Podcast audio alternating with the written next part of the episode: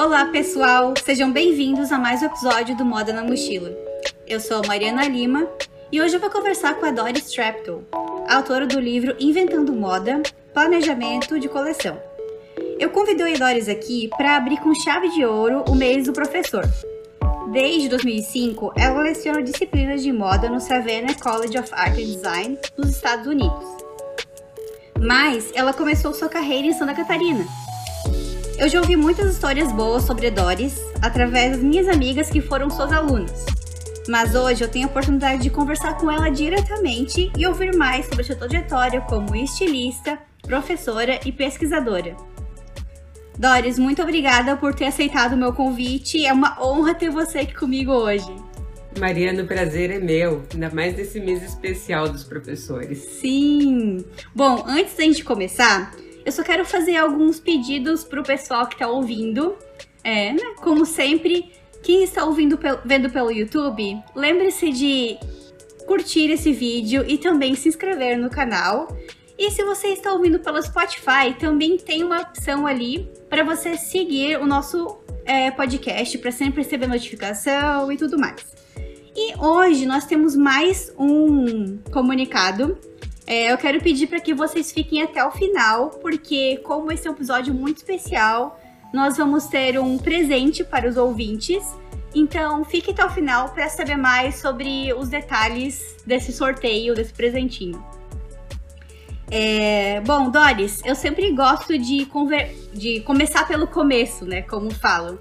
E eu queria saber assim de ti como é que começou o gosto pela moda na sua vida?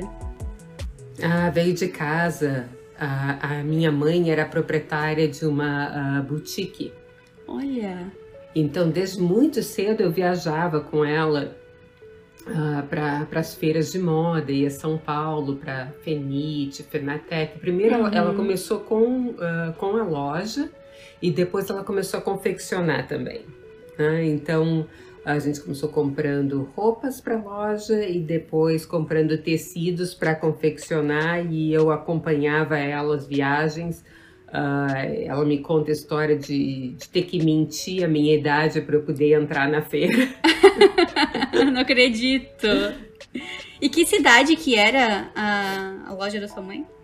Uh, em Pelotas, no Rio Grande do Sul. Ela ah. tinha, ela tinha a uh, ah, era a melhor boutique da, da, da cidade e viajava sempre, né? Uhum. Rio, São Paulo, Minas, uh, depois também uh, Porto Alegre. Então a gente tinha contato com o Rui, Milka, Conrado Segreto, ah, os melhores estilistas da, da, daquela época uhum. a mãe tinha na, na loja. Que interessante. Então você é gaúcha, você não é catarinense? Eu não sou catarinense. eu, eu não sabia disso. É, eu sou, eu sou natural do Rio Grande do Sul, mas amo Santa Catarina. Fui, fui muito feliz em Santa Catarina. E como é que você foi parar lá em Santa Catarina? Quando eu me formei, eu me formei no, no Rio de Janeiro. Hum. Aí eu voltei para o Rio Grande do Sul uhum. e comecei a trabalhar com a minha mãe. Uhum. E uma cliente dela uh, os filhos dela tinham confecção em Santa Catarina. E ela hum. viu uma coleção que eu montei com, com a confecção da mãe e perguntou se podia me apresentar para os filhos dela que estariam visitando em Pelotas para o Natal. E aí fui apresentada e fizeram o convite para que eu fosse uh, em fevereiro, eu fosse a Santa Catarina para conhecer a confecção deles, ficar uma semana em Brusque. Hum. E Brusque era pequenininha na época. E cheguei lá e assim, sei lá, três dias tinha visto tudo que tinha para ver na cidade, né? E tinha que ficar até o final de semana para voltar, que estava com a passagem comprada. E então, como não tinha muito o que fazer, eu comecei a ir para confecção. Aí uhum. só dando palpite, né? Era, era consultoria de graça, né? Exatamente. E quando terminou a semana, em vez de eu pegar o transporte de volta para o Rio Grande do Sul, eles me fizeram uma proposta para ficar. E aí eu telefonei para o Rio Grande do Sul e avisei: olha, Uh, aqui em Brusque, eles plantam rosas nos canteiros do trânsito. Eu vou ficar. Ai, que incrível! E aí, esse foi seu primeiro emprego como estilista ou não? Foi, bom, a, a minha primeira coleção havia sido com, com a empresa da minha mãe. Sim. Né? E até pensava em continuar trabalhando com ela, mas surgiu uhum. essa oportunidade, eu abracei. Uhum. Que interessante. E você falou que estudou no Rio de Janeiro, né? É... Isso. Por que que, como é que você chegou a escolher o Rio de Janeiro? Não tinha outras opções no Sul? Como é que era, assim, a sua decisão nessa época, você lembra? Ah, Mariana, eu vou acabar desvendando a minha idade aqui, desse jeito. tinha, Imagina. tinha cinco opções no país havia a, a Caxias do Sul, tinha curso de moda, uhum. a Santa Marcelina, a Morumbi, uhum. Pernambuco tinha um curso e no Rio de Janeiro tinha o Senai Cetict. Então eu fui visitar, eu fui a São Paulo uh, e visitei a Embi Morumbi e a Santa Marcelina. E acho que foi na Santa Marcelina que eu pedi para ver o currículo dos professores. Uhum. E a maioria tinha feito C-Ticket. Ah, olha só que interessante. E aí, entre pagar a universidade particular em São Paulo ou cursar uh, Senai no Rio, uh, o, o, custo é do, do, do, Rio era muito mais atraente. Uhum. Que legal. E aí acabei, acabei no C-Ticket. Que interessante, eu tenho bastante, muitas amigas também que estudaram lá e também adoraram. Eu, eu sempre falo do Senai que eu fiz curso no curso técnico no Senai, né? E também gostei bastante do curso e aí esse foi assim uma introdução para mim bem completa, né, ao que era moda. Eu sempre indico para todo mundo fazer Senai, que foi muito importante para mim. Eu consegui um emprego assim na moda logo depois que acabei o curso, logo depois que saí do ensino médio, então eu adorei. É, o meu, o meu curso era tecnólogo, então, uhum. Dire, assim, o meio termo entre, entre o técnico e o bacharelado, né, era o tecnólogo, uhum. e depois eu fiz o bacharelado já em Brusque, né, morando em Brusque, eu fiz um bacharelado em administração de empresas. Ah, olha só que interessante. É, mas se você olhar para os projetos que eu fiz durante o curso, tudo era voltado para confecção. tá? Então, assim, a disciplina de recursos humanos era um projeto de terceirização de mão de obra. A disciplina de marketing era o lançamento de uma marca, sabe? Todos os meus projetos eram voltados para moda. Sim. Acho que os professores já não me aguentavam mais. Mas era interessante que mesmo fazendo um, outro curso, né, você conseguiu continuar com a veia da moda, porque o que muitas pessoas fazem é, assim, não, não tem comparação, porque eu fiz técnico e depois fiz bacharelado em moda. Mas o que muitas pessoas falam é que assim, se repete o conteúdo, né? Então, quem sabe se eu tivesse feito algum outro tipo de, de curso, mas tivesse continuado aplicando a moda como você fez com a administração, teria sido interessante também. É, e, o, e o conteúdo que, que eu aprendi dentro da, da administração até hoje eu utilizo. É, então, eu vi na sua biografia que você também criou uma empresa, né? A Dossiê da, é, da Moda. Isso, Dossiê da pesquisa de tendências. Como é que foi, assim? O que, que, tu, que você, vocês faziam nessa empresa? Tinha funcionários? Não, é, era, era um, um escritório de consultoria. Uhum. Uh, no começo eu trabalhei com, com essa empresa que, que comentei com você, que os, os proprietários eram naturais de Pelotas, né, uhum. mas moravam em Santa Catarina. Depois eu fui trabalhar na Butner, que era uma empresa de uh, cama, mesa e banho. E nesse período eu assinava uma coluna sobre moda no jornal de Brusque. E aí começaram a surgir contatos de empresas querendo consultoria. Uhum. E quando eu me desliguei da. Quando eu me desliguei uh, da Bittner, eu fundei o, o dossiê da moda, dando consultoria. E o dossiê da moda funcionou dentro da Avan, que na época era Avan Tecidos. Era ah, o carro-chefe, o produto maior da Avan na época era uhum. tecidos, assim que, a, que aquela empresa começou. E o dossiê da moda funcionou 11 anos dentro da Avan como consultoria a confeccionistas. Então eu viajava, fazia pesquisa de tendências, formatava minha pesquisa de tendências em vídeo, uhum. vendia. É, ai, no, nossa, no começo eram fitas VHS. Meu Deus, faz tempo.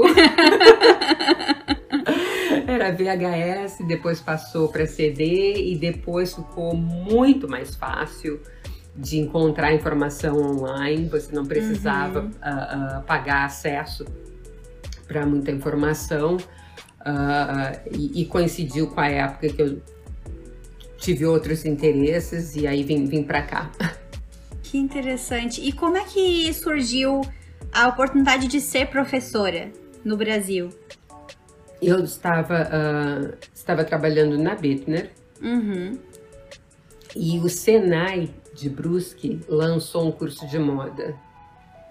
E lá pela metade do curso, o professor que tinha começado o curso foi embora. Hum. Então tinha uma turma em andamento, não tinha professor. Uh, eles me ligaram dentro da, da Bittner se eu aceitava lecionar à noite. Então eu trabalhava durante o dia e lecionava à noite. Um, porque literalmente em, em terra de cego, quem tinha um olho era rei. Eu acho que eu era a única pessoa com aquela formação específica. Tinha muito técnico em malharia, confecção uhum. uh, uh, na cidade, mas com a formação do tecnólogo em estilismo não, não tinha ninguém.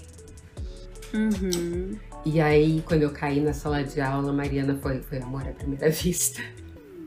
Nossa. É, então, bom, já que você falou disso agora, é, quero compartilhar contigo uma história.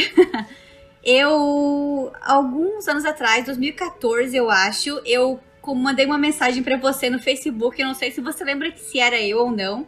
Te convidando. Eu, eu, eu sei que quando você fez o convite agora, eu, eu abri a sua mensagem e aquela mensagem ainda tava. Olha só. E eu disse, nossa, mas faz anos que eu falei com essa menina.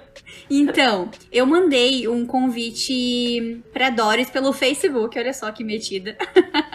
Lá no início da faculdade, convidando ela para participar, é, para dar uma palestra na faculdade que eu estudava lá em Jaraguá do Sul. E a Doris respondeu falando que sim. E eu cheguei no, na, no trabalho, conversando com as minhas amigas, super empolgada, falando Gente, vocês não sabem, a Doris Stapleton aceitou um convite meu. E aí elas falaram para mim, a gente foi aluna da Doris. E, inclusive, a gente tá na dedicatória do livro.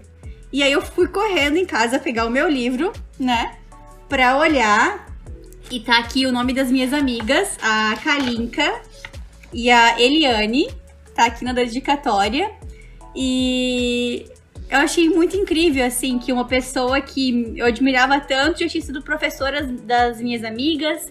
E aí elas começaram a contar várias histórias, é, falando que você ia fantasiada para as aulas de história da moda. E eu achei isso muito interessante, muito legal.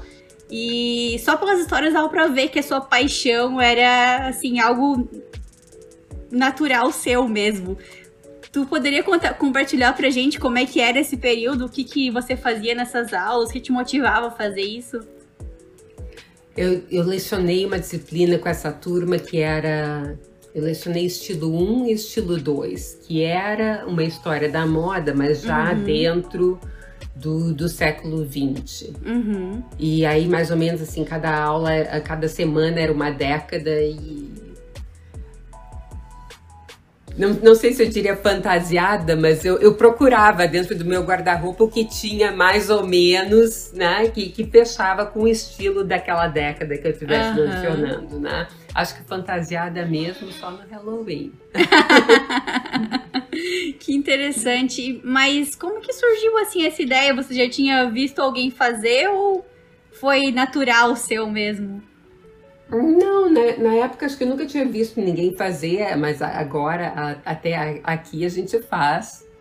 Uh, eu tenho uma colega que leciona ilustração de moda e ela tem um clube de ilustração de moda.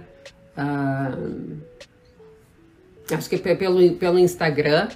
Então ela faz lives de ilustração e cada semana, é um, uh, cada semana não, cada mês é um tema diferente e aí ela se veste conforme, conforme o tema, né? E quando é Halloween, agora tá chegando perto, já tô com, já tô com a minha fantasia uh, programada para esse ano, né? Uh, tem, se cai em dia de aula, a gente se veste para aula. Eu fui parar, uh, uma foto da minha fantasia foi parar na, na versão online do New York Times um ano. Não acredito. Qual fantasia que era? Karl Lagerfeld. Ah, eu vi, eu vi no seu Instagram. Nossa, ficou incrível mesmo. Ficou muito, muito bom. Muito é, perfeito. E a, e a, gente fez aquele ano, foi, foi um grupo de professores e funcionários. Uhum. Aí eu tava de Karl, tinha outra que tava de Chanel. Uh, a, a, moça que é secretária do, do departamento foi de Betsy Johnson, ela tava sensacional. Ah, olha, a gente se diverte demais. Depois eu vou compartilhar com o pessoal essa, essa foto também para eles verem. É, isso, também, se você puder compartilhar o perfil dessa professora, dessa sua amiga que é ilustradora, para eu colocar na descrição do podcast, para quem certeza. quiser acompanhar. La Lara Wolf, depois te mando o, tá. o, o handle dela. Maravilha. É, bom, então por quanto tempo que você foi professora lá no Brasil e como é que surgiu a oportunidade de morar nos Estados Unidos? Olha, eu não sei te dizer exatamente que ano que eu comecei no Brasil. Eu fui para Santa, Cari Santa Catarina em 91. Eu devo ter começado a lecionar em 94, 95 por aí. Uhum. E e ocorreram uma, uma, uma série de coisas. Eu estava trabalhando em Santa Catarina, mas eu fui desligada da, da FURB. Uhum. E a, a turma para quem eu tinha lecionado, eu lecionei planejamento de coleção, a turma onde estavam suas amigas. E planejamento de coleção não era a minha disciplina inicial. A disciplina inicial era a tal do estilo 1 e 2. Uhum. E eu fui, uh, a universidade solicitou que eu lecionasse planejamento de coleção, porque o professor que dava aquela cadeira, aquela cadeira infelizmente faleceu. Uhum. E não dava tempo de abrir uh, processo seletivo para outro professor, e eles me pediram para dar aquela disciplina. E eu fui pesquisar material para disciplina e não encontrava nada, ou pelo menos nada em português. Né? Então, a cada semana, né, eu fui preparando material, cada semana eu trazia uma apostila. Então, olha, nós vamos ver a uh, gestão do produto, nós vamos ver o planejamento, nós vamos ver pesquisa de tendências. Cada semana era um tema diferente, né? E eu vinha com uma apostila, 10, 20 páginas a cada semana. No final do semestre, tinha um livro. Foi assim que ah. surgiu o Inventando Moda? E foi assim que o Inventando nasceu. Né? O Inventando nasceu da necessidade. Nossa, que incrível! E hoje ele é usado pelas né, por muitas pessoas do Brasil inteiro. Eu já usei muito porque é um livro que realmente abrange desde a pesquisa até, até o marketing, né? É, você tem ideia de quantas cópias foram vendidas já durante esses anos? Ai, eu, eu, eu tenho, mas não agora. Tem, mas não agora. É. Beleza, depois a gente coloca ali na descrição também. Mas é, você lançou o livro em 2013, depois foi. Re... 2003? E depois foi relançado em 2013, né? Com essa capa maravilhosa. Isso, foi Laranja. uma. É, ele, ele foi uh, remodelado, o conteúdo foi ampliado, né? Uhum. Ele tinha. Ele estava com 10 anos, né? Agora a gente tem que começar a pensar na nova, na nova edição. Que interessante. Bom, e por que que, deixa eu te perguntar, por que que essa turma da Kalinka e da Eliane foi tão especial? Porque o livro foi escrito para a turma delas, ah, né? Tá. Foram, o livro é o compilado das apostilas uhum. que e foram é... escritas para essa turma. E as outras alunas não ficaram com ciúme? não, logo em seguida, uh, quando eu terminei aquela disciplina, uhum. eu, eu uh, me desliguei da, da universidade. Uhum. E eu vim cursar. Uh, eu vim cursar um mestrado nos Estados Unidos. Eu tinha feito especialização pelo ODESC e aí eu, eu vim cursar o mestrado. Tanto é que o livro foi lançado no dia 11 de setembro de 2003. No dia 12 de setembro foi a formatura da turma da Kalinka e da Eliana. Eu fui para a ninfa da turma. E no dia 13 de setembro eu embarquei de muda para os Estados Unidos. Nossa, tudo ao mesmo tempo. Tudo ao mesmo tempo. Que loucura. É. Que incrível. E... Então eu nunca fiz assim uh, uh, tour de promoção do livro. Ele se, ele se promoveu sozinho. Né? As pessoas uhum. que conheciam, professores que conheciam uhum. uh, o livro foram adotando e as pessoas foram gostando. E, e o resto é história. Muito bom. E como é que surgiu, surgiu a oportunidade de começar a dar aula na, nos Estados Unidos? Bom, nessa época, nos 2003, uh, eu me candidatei para dar aula nos Estados Unidos. Eu tinha namorado nos Estados Unidos. então eu tinha, tinha, tinha uma agenda, né? Uh, e eu me candidatei para dar aula no Savannah College of Art and Design. Uhum. E eles olharam o meu currículo e disseram: Ah, você tem especialização, né? E, e o mestrado? Eu não tinha mestrado. Uhum. Aí eu pensei: bom, se é, se é isso que está impedindo né, de eu lecionar, então vamos fazer o mestrado. Aí me candidatei para o mestrado com essa, essa mesma instituição. Hum. Uh, me candidatei, na verdade, com os, o, SCAD e outras instituições também. Uhum. Mas quando vieram as aprovações, o SCAD me ofereceu uma bolsa de estudos. Ah, que interessante. disse, bom, é para lá que eu vou, né? Sim. E como é que funciona, assim, para quem um dia quer fazer é, mestrado de moda fora no Brasil, como que é o processo? Você tem algum conselho? Portfólio, portfólio, portfólio. Portfólios sua... de, de coleções ou também de artigos e tudo mais?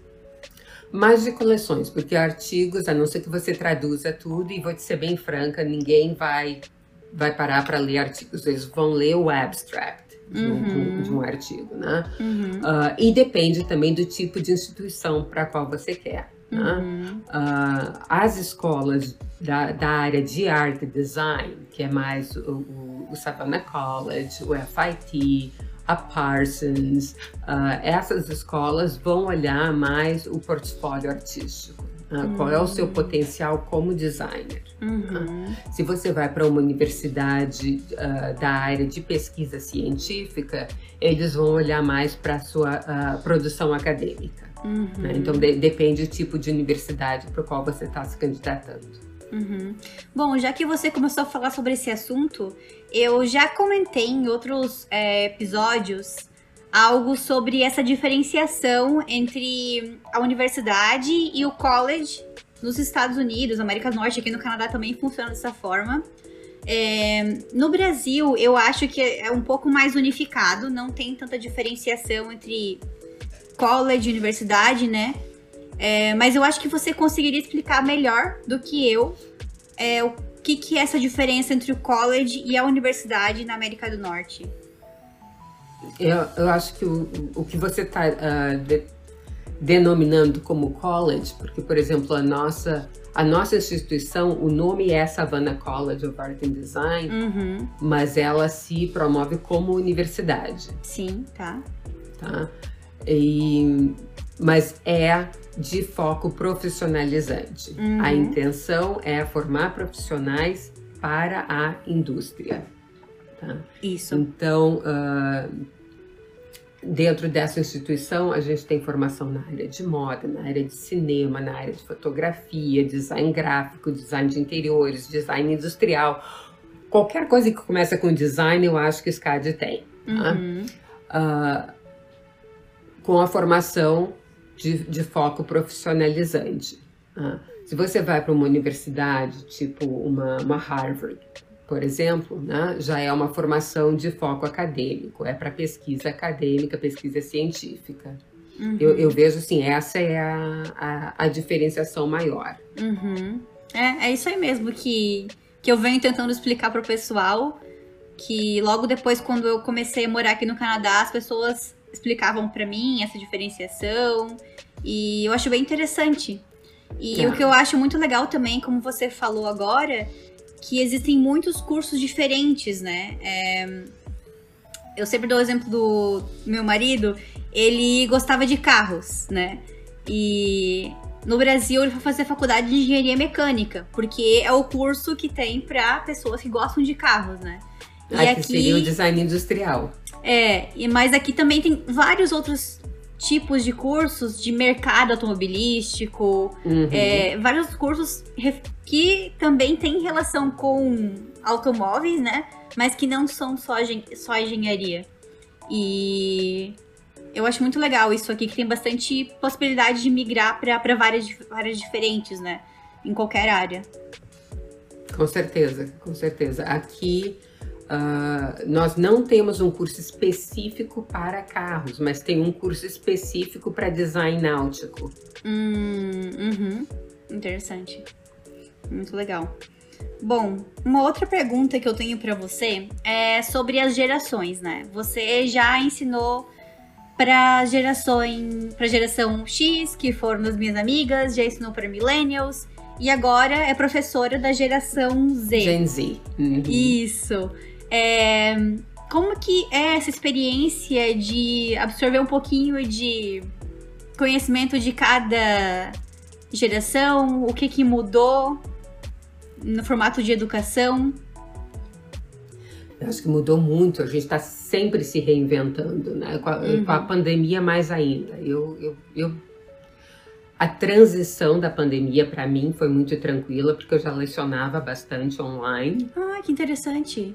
Ah, então, uh, a, transição foi muito fácil, mas eu tenho colegas que só lecionavam uh, presencial uhum. e tiveram bastante dificuldade para migrar para um formato online. Tá? Uhum.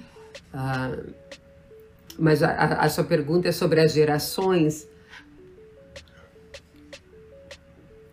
A maneira como cada geração encara o mundo é diferente. E agora eu vejo com, com a, a geração Z, uh, eles vieram para consertar o mundo. Tomara. Tomara, né? Tomara. É, e, e, eu me sinto assim, uh, na função de empoderá-los com as ferramentas necessárias para que eles consigam que isso aconteça. Uhum, muito legal. É, eu acho legal que você falou isso, porque o que a gente mais ouve são críticas sempre às gerações mais novas, né?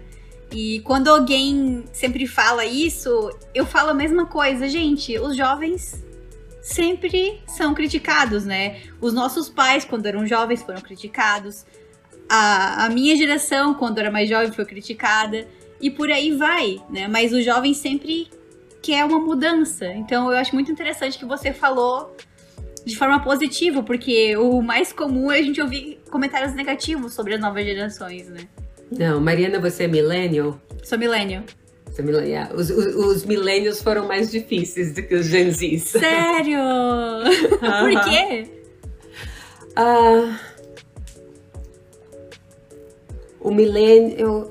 E, e eu, eu, detesto esse tipo assim de generalização. Sim, sim. Sabe? Mas uh, toda vez que existe um estereotipo, ele, ele tem algum fundamento, né? Uhum. Então, assim, eu, tinha muitos, eu tive muitos exemplos de milênios que queriam um emprego. Né? Tá. E agora eu tenho Gen Zs que querem uma missão. Hum. Então, a perspectiva, a, a forma como eles enxergam uh, as suas carreiras pela frente uh, é muito diferente. Uhum. Nossa, gostei. Eu, eu, me sinto bem motivada com, com, a, com essa geração com, com, a qual eu estou trabalhando. Muito bom. Muito e, bom. e, já estou vendo retorno, né? Tem, tem alunos, alguns ainda são assim, os, dos últimos, dos últimos milênios, né? Os primeiros Gen Zs que estão passando pela gente, mas já estão, assim, agitando no mercado, uh, criando marcas, uh, produtos, assim, bem legais. Uh, dá, dá orgulho da gente ver, sabe? Que legal. Nossa, adorei essa tua colocação. Nunca tinha ouvido algo parecido. E também queria saber de ti sobre a diferença das universidades no Brasil e nos Estados Unidos. É, eu sempre ouço falar que na América do Norte, não sei dizer América do Norte, mas fora do Brasil, os cursos de graduação são muito mais puxados, tem muito mais trabalhos para fazer, quase as pessoas quase não conseguem trabalhar e estudar enquanto estão estudando elas sempre estudam só, é, trabalham só no, nas férias, né, de verão. É, mas além disso, assim, você concorda com minha, minha, o que eu falei agora ou não? Quais são as dif outras diferenças, né? Não, eu concordo totalmente, Mariana. Eu, eu quando vim, fiz esse erro de, de estimativa. Tá? Então, quando eu, quando eu vim, eu olhei para a grade curricular, aí eram uh, era esperado que eu fizesse três disciplinas, cada disciplina eram cinco horas de aula semanais. Uhum. Aí eu pensei, 15 horas de aula por semana, ah, fácil. Ah, vou fazer uma quarta disciplina, vou tentar terminar o curso mais cedo, né? Me matriculei numa quarta disciplina.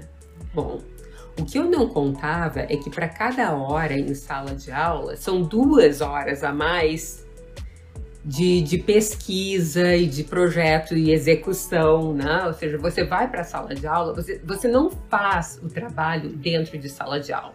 Uhum. Né? Você faz o trabalho fora. Uhum. A sala de aula é um momento para você mostrar, para o pro professor acompanhar aquilo que você está fazendo, né?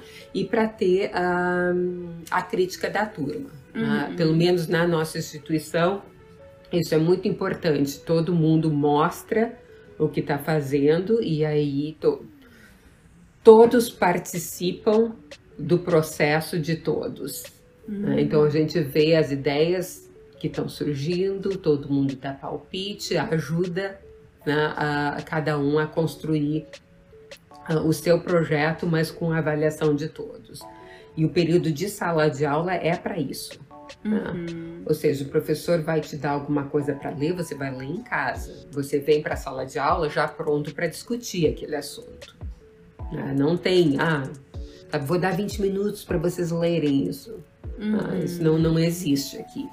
Uh, projetos também. Né? Então, na, aquele primeiro módulo, quando eu cursei quatro disciplinas de uma vez, nossa, assim, tempo para comer e tomar banho era luxo, né? Mas aprendi, aprendi a lição, né? E aí fui fazendo três disciplinas de cada vez, uhum. uh, módulos de dez semanas, é como o programa que funciona. E, e amei, amei de paixão. Mas uh, realmente você é aluno em período integral né? Embora você esteja dentro de sala de aula por poucas horas, você vai estar no estúdio, né? trabalhando no estúdio bastante, uhum. mas uh, o, o, período de aula não é tão grande. Né? Até quando você compara ah, com a Universidade do Brasil, parece a carga horária é menor, mas uhum. a carga de uhum. trabalho é maior. Sim, sim. E hum, eu acho que até no sul eu fiz faculdade em Jaraguá do Sul, né? Os professores até entendem um pouco mais, porque eles sabem que a maioria da sala trabalha, tem que trabalhar para pagar a faculdade. Então eu acho que por, por acontecer isso, eles são um pouco mais compreensíveis nessa hora de é, esperar para entregar algum trabalho, dar algum prazo maior ou deixar fazer alguma coisa na sala, na sala de aula.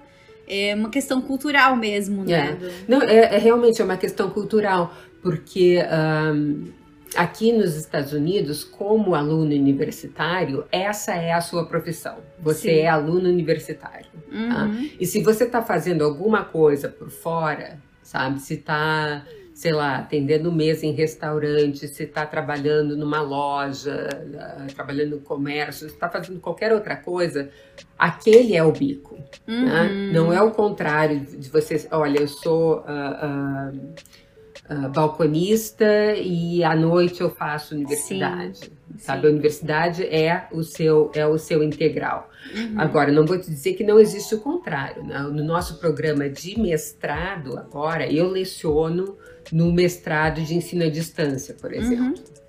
Tá? Então, eu tenho alunos mestrandos que são professores em outras instituições, uhum. mas lecionam só para graduação porque só tem só tem até especialização, não tem o mestrado uhum. ainda. Então estão fazendo o mestrado online. Tá? Então esses às vezes fazem uma disciplina de cada vez, tá? porque é o, é, o, é que vai conseguir dar conta. Sim. Tá? É, é o que é o, o tempo que sobra da semana dele trabalhando período integral como professor se ele tenta uh, encaixar duas disciplinas, já acabou o final de semana. Uhum. Nossa, que interessante. Né? Então faz, faz num ritmo diferente, né? Eu agora estou é. cursando, eu, eu, eu, estou lecionando em período integral né? e estou fazendo mais um mestrado. Esse mestrado é de sustentabilidade? Design para sustentabilidade. Uhum. Ah, e então. como é que eu. Qual, assim que, que te motivou a fazer esse mestrado? É, quais são as matérias que você está fazendo? Se você puder compartilhar um pouco disso. Agora eu estou cursando uma disciplina de materiais. Uhum. Então, avaliação da sustentabilidade de diferentes materiais, mas assim, de tudo que é indústria, né? Tem moda, tem construção civil, hum, tem. Uh, uh, Uh, nossa, um monte de coisas. Acho que semana que vem nós vamos entrar em plásticos. Eu tô, já estou me benzendo, né? Porque plásticos é, é, enorme a carga. Mas uh, quando eu estudei moda, uh, sustentabilidade não fazia parte do currículo. e, e, hoje é evidente que eu, com tudo que eu conheço da indústria, né, eu conheço o problema. Uhum. E eu não quero que o meu aluno seja parte do problema, eu quero que o meu aluno seja parte da solução. Sim. Então eu também tenho que criar ferramentas para ele. Então eu leciono dentro do curso de moda, eu leciono uma disciplina de sustentabilidade para moda, mas é ainda uma, uh, é uma carga horária muito pequena, é só uma cadeira. Então, eu estou fazendo o mestrado nessa área. Quanto mais eu conseguir absorver, eu vou ser capaz de, de uh, filtrar e, e contaminar outros no meu departamento também. Uhum. Né? Então, uma coisa que a gente está fazendo, uh, os meus colegas são pessoas assim bem conscientes também, né? E a gente está tentando infiltrar a sustentabilidade em todas as áreas. Né? Uhum. Então, na nossa disciplina de materiais têxteis, já tem uma avaliação de sustentabilidade dentro dos materiais têxteis. Então, a gente está colocando assim, sustentabilidade em cada etapa do processo. Que interessante. Eu acho muito, muito legal e realmente concordo que deveria é, estar em todos os cursos, porque, assim, a gente se questiona muito, né? Como você falou sobre o, o que, que a gente trabalha e sempre que eu vou em alguma algum brechó, não os brechós é, já selecionados, esses assim mais de boutique, né? Nos brechós grandes mesmo, como o Salvation Army, que tem aqui. É, aqui no Canadá também tem um que se chama Velo Village. Eu não sei se também tem aí nos Estados Unidos esse. Mas a quantidade de roupa que tem lá é absurda. E aí tu para, pô, será que. Tu para e pensa, né? Será que a gente precisa de criar mais roupa mesmo? É... Tu se questiona muito, então eu acho legal a gente se aprofundar, né? para tentar é, conhecer, estudar sobre novas opções, opções mais sustentáveis e porque é muito importante, porque senão a gente fica meio parado e pensa, quem sabe não não devesse mais fazer isso, sabe? Então eu acho legal, legal a gente estudar mais. É, eu, eu, eu tô adorando. Muito bom. Eu digo bom, que me, me mantém jovem, aprender me mantém jovem. É, e tá dando resultado, né? Porque você parece super jovem ainda. No, no coração eu sou. Não, imagina! Olha só, gente. Quem não tá é, vendo a Doris agora, dá um pulinho no YouTube pra lá ver ela. pra ver a gente. É, Doris, voltando àquele assunto da faculdade das diferenças, tem mais alguma outra diferença que você lembre, além da, da questão da carga horária, comparando com a universidade brasileira? Tem coisas que eu não, não, não saberia te dizer, Mariana, se são, assim, da universidade em geral, americana, uhum. tá? ou se é a nossa perspectiva dentro da instituição onde eu trabalho. Uhum. Eu sei que uma coisa que eu trago para a sala de aula, eu digo para os meus alunos, uh, não façam projeto para DORES. Porque eu sou uma pessoa, eu vou ver, eu vou avaliar, eu vou dar nota, né? E aí acabou por ali. Se você fez o projeto para mim, uhum. faça o projeto para o seu portfólio. Porque quando chega no final do curso, não dá tempo de fazer um monte de projetos para o portfólio. Uhum. Então, se você tem trabalhos do segundo, do terceiro ano, que foram trabalhos de, de alta qualidade, aquele trabalho pode ser colocado no portfólio, aquele trabalho pode ser apresentado numa entrevista de emprego. Uhum. Sabe? Não é o trabalhinho que você fez para Doris. Eu digo para ele: nunca pense em mim. Tá?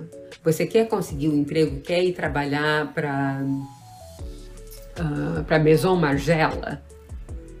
Então não faça um trabalho para Doris, faça um trabalho para Maison Margiela. Uhum. Fa faz sentido? Com certeza.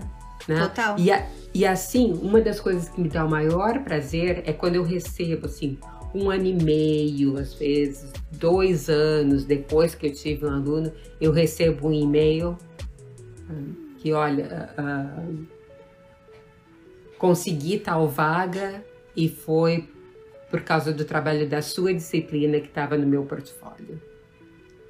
Ah, não, sabe, não, não, não tem prazer maior como professor uhum. saber que você uh, foi, foi, foi, uma pecinha né, na jornada daquela pessoa para ela conseguir chegar onde ela chegou. É incrível mesmo. É. é essas coisas, assim, o, o não, não aparecem no contra-cheque, mas é por isso que a gente sai da cama, sabe? Muito bom. Tem uma professora minha, é, do curso técnico ainda, que ela não é mais professora, agora ela é policial. e, mas ela realmente foi uma das pecinhas importantes na minha carreira. Ela, naquela época, né, eu acho que agora não se usa mais isso, talvez, mas naquela época uh, os, as empresas se admiravam bastante pelos é, currículos diferentes. É, não um currículo básico, assim, sabe? Antigamente a gente fazia currículo com, com foto, um currículo criativo. E eu lembro que tinha uma disciplina dela que ela incentivava a gente a participar de concursos. Eu até participei de um concurso da Casa de Criadores por conta dela. Era Homofobia Fora de Moda. E eu fui uma das finalistas. E assim, eu vou reavaliar de novo aquele projeto. Eu tenho assim vergonha daquilo, né? Do que eu fiz, era muito, muito básico. Mas por um incentivo dela de fazer, de falar, faça, né? Faça aquilo. É, deu super certo para mim. E ela também incentivava bastante essa questão de fazer esse currículo de criativo. E meu primeiro emprego eu consegui por causa do currículo. Que Com certeza. Eu fiz, assim, uma coisa bem diferenciada, depois até posso compartilhar com o pessoal no Instagram.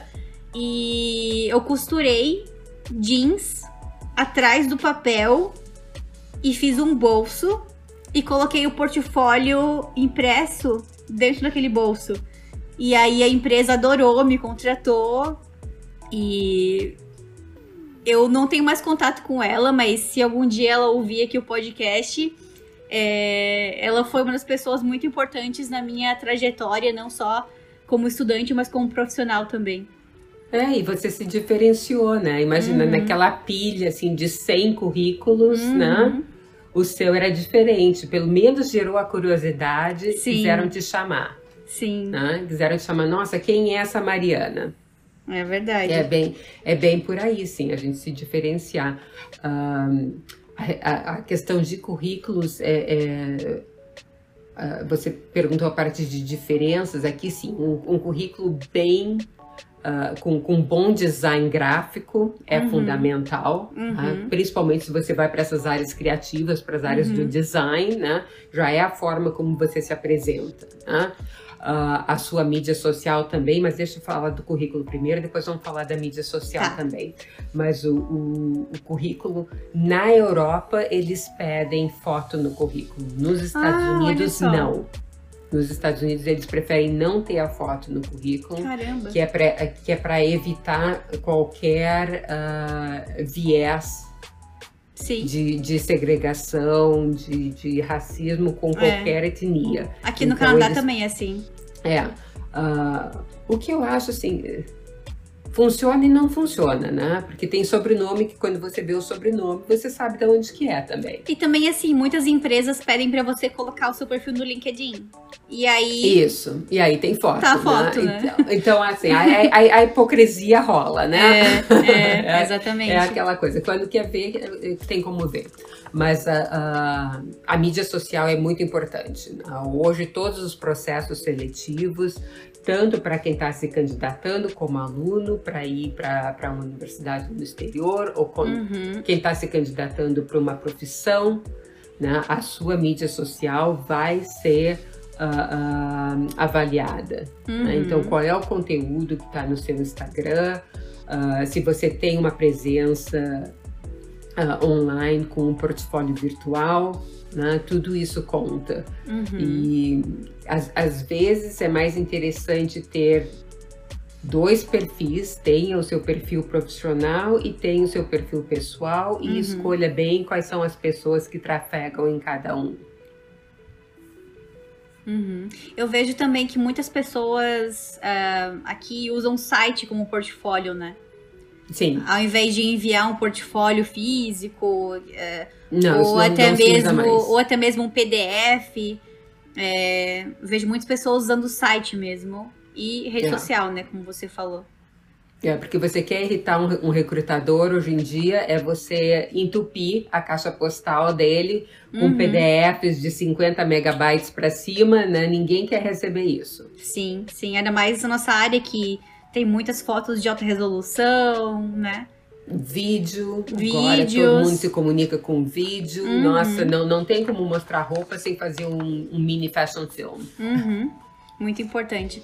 Tem uma outra coisa agora que eu lembrei aqui, que eu vejo muito nos filmes, é que hum, as, as universidades é, na América do Norte têm muitas atividades extracurriculares, né? É, não só a universidade, mas desde o ensino médio já na realidade que isso influencia se você vai ser aceito ou não pela universidade, já no ensino médio. Você é. já participou de algum processo assim de seleção de estudantes ou, ou não? Isso é mais com parte de diretoria? Tem outro departamento para isso? Uh, a, o, o recrutamento dos estudantes de graduação não passa pelos professores. Uhum. O recrutamento da, da graduação, o processo seletivo é em função das, das notas, uh, portfólio artístico, uh, que não é, que não é uh, mandatório. Uhum. A pessoa pode ter portfólio ou não. Uhum. Essa é a graduação. Mas na pós-graduação, na especialização e no mestrado, quando alguém se candidata, todo o, os formulários, o currículo, o portfólio, tudo é avaliado pelos professores e nós hum. temos autoridade de recomendar disciplinas pré-requisito. Hum. Digamos que uma pessoa tem um potencial muito grande, a gente vê pelo trabalho que tem um potencial tremendo como design, mas tem deficiência na área de modelagem, por exemplo. Né? A gente pode requerer uma disciplina pré-requisito de modelagem para que essa pessoa seja aceita no programa de especialização ou mestrado. Uhum. Então, uh, para, uh, para o ensino uh, de pós-graduação, os professores participam na, na avaliação de entrada. Uhum. E sobre essas atividades extracurriculares, assim, é, tem um peso grande também ou é mais o portfólio mesmo que é o maior peso? O portfólio evidente tem o maior peso nas uhum. atividades extra, extracurriculares da graduação eles contam bastante uhum. sabe na pós-graduação a gente vai, já vai olhar para a experiência de trabalho algumas atividades extracurriculares evidente se você fez sei lá fez o, o figurino da peça de teatro da, legal da, da, mais escola, focado né, né? Uhum. mais mais focado evidente uhum. interessante bom é... Queria falar um pouquinho sobre planos para o futuro agora. É, você tem planos de fazer mais algum livro? Ou de continuar algum outro mestrado depois que você acabar esse? Ou que seja algum outro plano que Bom, eu, eu, eu, mencionei que eu estou fazendo uma disciplina de cada vez, né? Sim. Então vai, vai demorar para acabar esse mestrado. Né? Mas quem sabe a tese dele uh, vi, vira vira livro, livro, também, né? Olha, daí você vem aqui de novo para falar sobre sustentabilidade. se você deixou o convite. Opa, com certeza, com certeza. É... Pra gente finalizando esse episódio, tem mais algum conselho final que você queira dar para quem tá pensando em estudar moda? Tem, com certeza tem. Uh, faça com paixão. E para realização profissional precisa de três, talvez quatro coisas. Né? Primeiro, você precisa amar aquilo. Então, eu sou apaixonada por moda. Se você me dissesse, olha, Doris, a, a... sou apaixonada pelo ensino de moda. Se me dissesse, Doris, a universidade está com problema financeiro, não vai ter contra-cheque eu ainda iria trabalhar. É, porque não é. Uh, não é não pela é emprego, remuneração. Né? É, é, é, a não missão. É, não, não, é o emprego, é a missão. Né? Então, quando, quando você faz com paixão, você faz, faz até de graça. Né? Uh, mas a remuneração é importante. Então, esse seria o segundo ponto. Primeiro, faça com paixão. Uh, terceiro, seria a remuneração. Segundo, seja muito bom naquilo que você faz. Porque, olha, eu adoro música, mas se você me colocar na frente de um piano, sai, sai da sala, porque é um horror, sabe? Não, não tenho noção. Então, aprenda. Uh, talento se desenvolve, conhecimento se adquire. Então, seja assim o melhor que puder ser naquilo que você ama. Terceiro, a remuneração. E essa remuneração ela pode ser uh, você conseguir sobreviver daquilo que faz, né? Ou seja, a remuneração financeira. Uh, algumas pessoas veem a remuneração de, do, do, reconhecimento social, né? A fama dentro da moda tem muito disso. Né? Uhum. Tem, tem design tem, tem designer que tem problema financeiro, mas tem a fama e vive daquilo, né? Assim, se, se motiva com aquilo. São pessoas que, que, que é, o, é o que elas buscam primeiro, né, uhum. né, ao serem conhecidas. E eu acho que, que, por último, mas não menos importante, que aquilo que você faz agregue valor, agregue valor à sociedade. Você vai fazer, olha, só porque você, ah, só porque você ah, acha legal. Ou, ah, vou estudar moda porque eu gosto de fazer compras. Uhum. Não, não, não tem lugar. Você não vai se realizar. É muito mais trabalho do que você imagina. Eu, eu tô vendo você tá assim só concordando, né? Porque Sim. você passou por isso, né? Sim, Sabe passo, que, né? Que, Continuo trabalhando como Sim. estilista. E, e, e, precisa muito mais né, do que só. Uh, gostar de fazer compras. É, é uma coisa que eu tenho o canal, o Instagram do podcast, né? Que é o arroba moda na mochila. E às vezes eu posto ali alguns conteúdos de humor, que são os memes, né? Contando um pouquinho sobre as dificuldades de uma forma. As dificuldades de trabalhar com moda, né? De uma forma divertida. E o pessoal se identifica muito, muito. É, mas tem, tem muito suor e lágrimas por é, trás. É aquele por negócio. Por trás daquele aplauso. É, é, aquele negócio, a gente reclama, mas a gente ama, né? Que eu sempre é. falo. É, mas tem isso. que amar. Se não tem amar. Que amar. Tem que amar, com certeza. Que, que conselho que você daria? Ah, eu tenho vários conselhos. É... Primeiro, comece a trabalhar o mais rápido possível. Mesmo que seja empreendendo, fazendo alguma coisa própria ou é, com algum estágio, para você ter um gostinho de que você realmente quer continuar com aquilo ou não. É, eu sempre falo do meu exemplo, né? Eu fiz o curso técnico, porque na realidade a minha intenção era fazer jornalismo de moda quando eu era adolescente. A minha também! Sério? Olha só.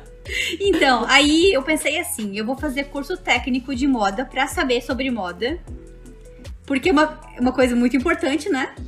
E depois faço faculdade de jornalismo. No fim das hum. contas, eu acabei gostando de criar e continuei nesse caminho. É, eu até vi recentemente, reassisti o, o manifesto da Ali Edelcourt. Da Ali Edelcourt, de, Então, é, ela estava falando que alguns jornalistas de moda não sabem nada de moda, que é uma vergonha. É. Que Burros, eles... estúpidos, ela não mediu as palavras. É, ela fala, eles falam que tudo é estampa, eles nem sabem o que, que é um tecido. Uma padronagem. Um jacar.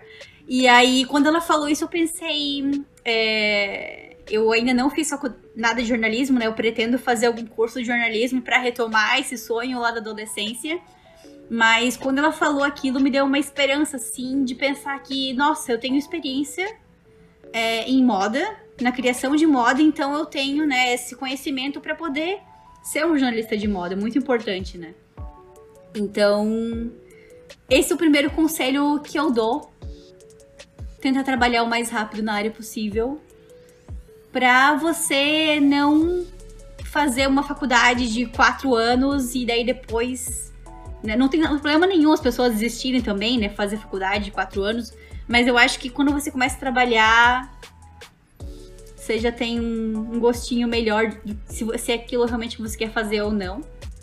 Né? Mariana, eu fiz dois anos e meio de jornalismo. Sério? De faculdade mesmo, de bacharelado? De faculdade de, de, de bacharelado de jornalismo e aí transferi para administração. Porque ah. quando eu cursei o tecnólogo no Rio, eu tive o prazer de ser aluna da Ruth Joffli. Uhum. A Ruth Joffli tem um livro sobre jornalismo de moda e ela era editora de moda da revista Desfile. Uhum. Uhum. E e eu fui aluna dela e tinha intenção de trabalhar com jornalismo de moda e ela me disse: "Não, então conclui o curso de moda para você entender sobre moda. Sim. Aí faz o bacharelado de jornalismo e volta para o Rio, né? Que a gente vai ter a vaga para você." Bom, nesse meio tempo eu fui parar em Santa Catarina, né? E estava cursando jornalismo em Santa Catarina. Mas como estava ficando por lá, o que, que eu ia fazer com o diploma de jornalismo né, em Brusque? Uhum. Eu ia cobrir jogo de futebol, baile de debutante e acidente na BR. Né? Tem disse, ah, não, não vai rolar, né? Uhum. Jornalismo de moda uh, não, não era uma opção no, no, interior de Santa Catarina naquela época. Uh, hoje até é. E, e aí troquei de curso e concluí com, com administração de empresas, mas eu fiz Olha dois só. anos e meio de jornalismo. Que interessante. É. Eu vou te falar que um dos motivos por que eu desisti, além de que eu comecei a gostar mais da parte de criação, é porque um vizinho meu, muito inteligente, veio até minha casa e falou: Ah, você quer fazer faculdade de jornalismo? Então pega aqui esse jornal de política, porque se você quer fazer jornalismo, você vai ter que ler sobre isso. Aí eu falei, ai, sério mesmo? Eu queria fazer mais parte do design, mais parte da moda. E aí eu acabei desistindo também disso. Mariana, vou te recrutar, então vem fazer o curso conosco. Nós temos especialização ai, em jornalismo de moda. Que com certeza, já vou mandar minha aplicação para você amanhã já. eu tenho bastante vontade de morar nos Estados Unidos também. Agora eu moro em Toronto, no Canadá, né? Aham. Uhum. É, com, com, quer dizer, como meus amigos falam, eu quero morar em todos os lugares. Quero morar na Europa, nos Estados Unidos, no Canadá. Mas, mas eu, eu me também tenho alma de cigana. Bom, é... nossa, muito legal saber disso tudo. Saber como nossas as mentes é, trabalham parecido, né? Muito legal.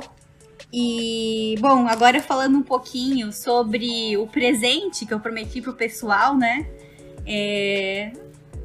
Vamos estar sorteando aqui no podcast um livro autografado da Doris, o Inventando Moda, que está vindo diretamente dos Estados Unidos. Não sei para onde, nós temos ouvintes no Brasil, claro, mas também temos na Europa. Mas vou, a gente vai enviar para onde for. É, e o que, que você tem que fazer para ganhar, para concorrer a esse livro? É, vai ter um post lá no perfil do Moda na Mochila e você vai ter que responder uma pergunta. Que a pergunta é quem que é a autora do Inventando Moda? Bem fácil, para ninguém errar. Nossa, é muito fácil. e também marcar duas amigas ou amigos. E o, o sorteio vai estar tá acontecendo do dia 4 até o dia 15 de outubro, que é o dia do professor, né? E vou colocar mais detalhes na descrição. Mas se você está ouvindo pelo Spotify ou pelo YouTube, vai lá e faz o seu comentário nesse post. E Doris, queria te agradecer pelo por dedicar um tempinho aqui para conversar comigo. É, nossa, é uma honra ter você aqui comigo hoje. E Adoro, adoro o seu conteúdo, adoro o seu livro. E, nossa, muito legal. Não tem nem palavras pra te agradecer por esse momento. Nossa, Marina, o prazer é todo meu. Uma, uma honra o seu convite. E, e vou continuar acompanhando o seu trabalho com, com podcasts, também acompanhando pelo, pelo Instagram. Você está fazendo Clubhouse também? Não tô. Tem coisa legal acontecendo por lá? Vai. Ah. On and off. vou fazer minha conta. Eu já tenho uma conta, mas vou tentar dar uma espiada por lá. É, para quem quiser te, entrar em contato com, com você, qual que é a melhor forma? Por e-mail, por Instagram? Pelo Instagram, Inventando Moda by The Treptov. Uhum. Uh, como, é, como é que chama underscore? Underline. Underline. Mas em português diz underline? É underline, aham. Uh -huh. Ok. okay. Confuso, né? é. Uh, então é, é, inventando underline moda underline by dy tá? underline de Treptov. Ok, eu vou colocar lá na descrição também. No Instagram. E vou marcar você também na, quando eu postar esse episódio, né? E bom, Parabéns também, né, pelo Dia do Professor. Esqueci de falar isso. Muito importante. Muito obrigada e, e abraços a todos os professores que estão nos ouvindo. Eu sei que é uma, uma coisa que a gente faz com amor, né? E é uma. Uh, exige, exige vocação. Sim. Eu vou entrevistar mais professores aqui também para esse, esse mês. Mas, como falei, você abriu com chave de ouro. Então, acho que vai ser bem legal essa sequência de episódios. Muito obrigado pelo convite, vou acompanhar os outros também. Bom, eu vou, queria mandar um abraço também para todos os professores que estão nos acompanhando ne, ne, nesse mês. Uh, eu sei que é uma profissão que existe, uh, exige muito amor e vocação? Então fica um abraço grande a todos. Uh, apareçam no site do Inventando Moda, é inventandomoda.org. Lá eu tenho como acessar o, uh, o livro, que às vezes tem pessoas, ah, eu não encontro, eu não encontro. Tem a relação de todos os distribuidores lá e outros artigos que eu também tenho uh, uh, produzido, né, depois do livro, também estão publicados lá à disposição de todos. Maravilha. E para quem quiser comprar o livro, está disponível na Amazon, na Amazon, na Submarino, Mercado Livre, Livraria Vanguarda é um distribuidor excelente. Uhum. Então, todos os, os distribuidores estão lá no site. Maravilha. Maravilha. Bom, então, para quem quiser mandar alguma mensagem para mim, é, você pode mandar ou pelo meu perfil pessoal, que é marianasdelima, ou também pelo perfil do podcast, que é moda na mochila. E, novamente, lembre-se de curtir, se inscrever no YouTube, se inscrever no Spotify para me ajudar. E é isso aí, pessoal. Eu espero que tenham gostado do episódio de hoje. Beijinhos e até o próximo.